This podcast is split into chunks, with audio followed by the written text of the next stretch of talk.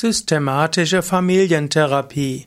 Systematische Familientherapie ist eine eigentlich fehlerhafte Bezeichnung.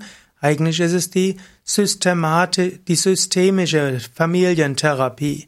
Die systemische Familientherapie wird auch manchmal einfach als systemische Therapie bezeichnet oder eben auch als äh, Familientherapie im Sinne von systemischer Therapie. Die systemische Familientherapie gibt es seit den 50er Jahren. Sie hat sich entwickelt erst in Amerika und in den 60er Jahren auch in Europa. Die systemische Familientherapie ist eine Form der Psychotherapie, man könnte sagen, es ist eine Form der Sozialtherapie.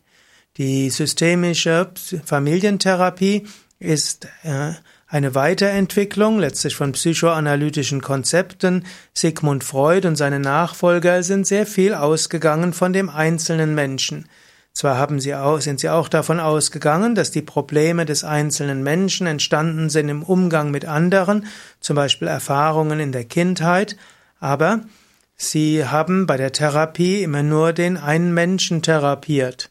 So auch wenn Kindern Probleme waren, wurden die Kinder therapiert. Heute geht man davon aus, dass es klug wäre, wenn man die ganze Familie therapiert. Eine Familie ist letztlich ein System und die, jedes System bedeutet, dass es mehr ist als nur die Summe der Einzelnen. Innerhalb von einer Familie gibt es verschiedene Rollen, es gibt verschiedene Kommunikationen und wenn dort irgendetwas schiefgegangen ist, dann ist es gut, auch die Familie als Ganzes anzuschauen.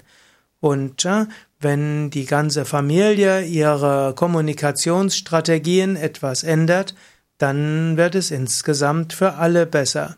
Man kann nämlich feststellen, dass zum Beispiel auffälliges und verrücktes Verhalten eben nicht nur Ausdruck innerseelischer Konflikte ist, sondern oft eine passende Reaktion im Zusammenhang mit Umweltbedingungen, unter anderem mit der Familienstruktur. Es kann zum Beispiel hilfreich sein für eine Person, die sich hm, irgendwo missachtet fühlt, ab und zu mal krank zu werden, um dann Beachtung zu finden. Es kann für ein Kind hilfreich sein, auffällig zu werden, um dann von anderen irgendwo Aufmerksamkeit zu bekommen. Und auch ein Kind kann feststellen, dass es einen Konflikt zwischen Mutter und Vater gibt, und wann immer das Kind selbst irgendwo schlechte Noten schreibt, dann verstehen sich plötzlich Mutter und Vater besser und versuchen dann dem Kind zu helfen.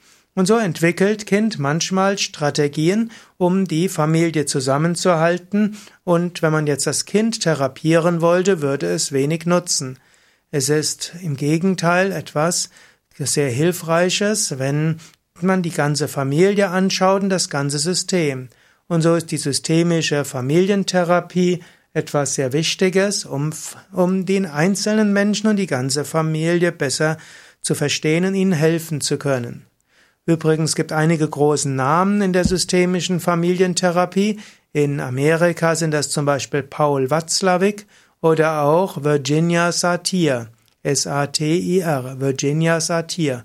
In Deutschland sind zum Beispiel bekannt Helm Stierling oder auch Horst Eberhard Richter. Bekannt ist auch Bert Hellinger, der eine spezielle Form der systemischen Familientherapie entwickelt hat, nämlich das sogenannte Familienstellen. Er hat es zwar nicht erfunden, aber hat es populär gemacht. Bert Hellinger geht auch davon aus, dass manche der eigenartigen Verhaltensmethoden, Verhalten des Menschen letztlich über Familie zu verstehen ist. Zum Beispiel angenommen, jemand hat eine hat einen Angehörigen, hat, hat eine Familie oder irgendeinen Angehörigen, der frühzeitig gestorben ist, dann kann irgendwo so etwas sein, dass der, dass das ein Mensch irgendwo ein schlechtes Gewissen hat, dass er eben nicht gestorben ist. Und manchmal entwickelt er die Idee, er will dem anderen nachfolgen, also auch frühzeitig sterben. Oder wenn jemand einen kranken Vater oder Mutter hat, dann denkt jemand, es muss irgendjemand muss sterben, also besser ich, und sie machen ein autodestruktives Verhalten. Also oft ist ein Verhalten, das Menschen machen, durchaus sinnvoll von der, vom Standpunkt der ganzen Familienkonstellation. sowohl der aktuellen wie auch der Herkunftsfamilie. Diese Mechanismus greifen natürlich nicht bewusst, sondern unbewusst. Und nur in einer Familientherapie können diese sinnvoll angegangen werden.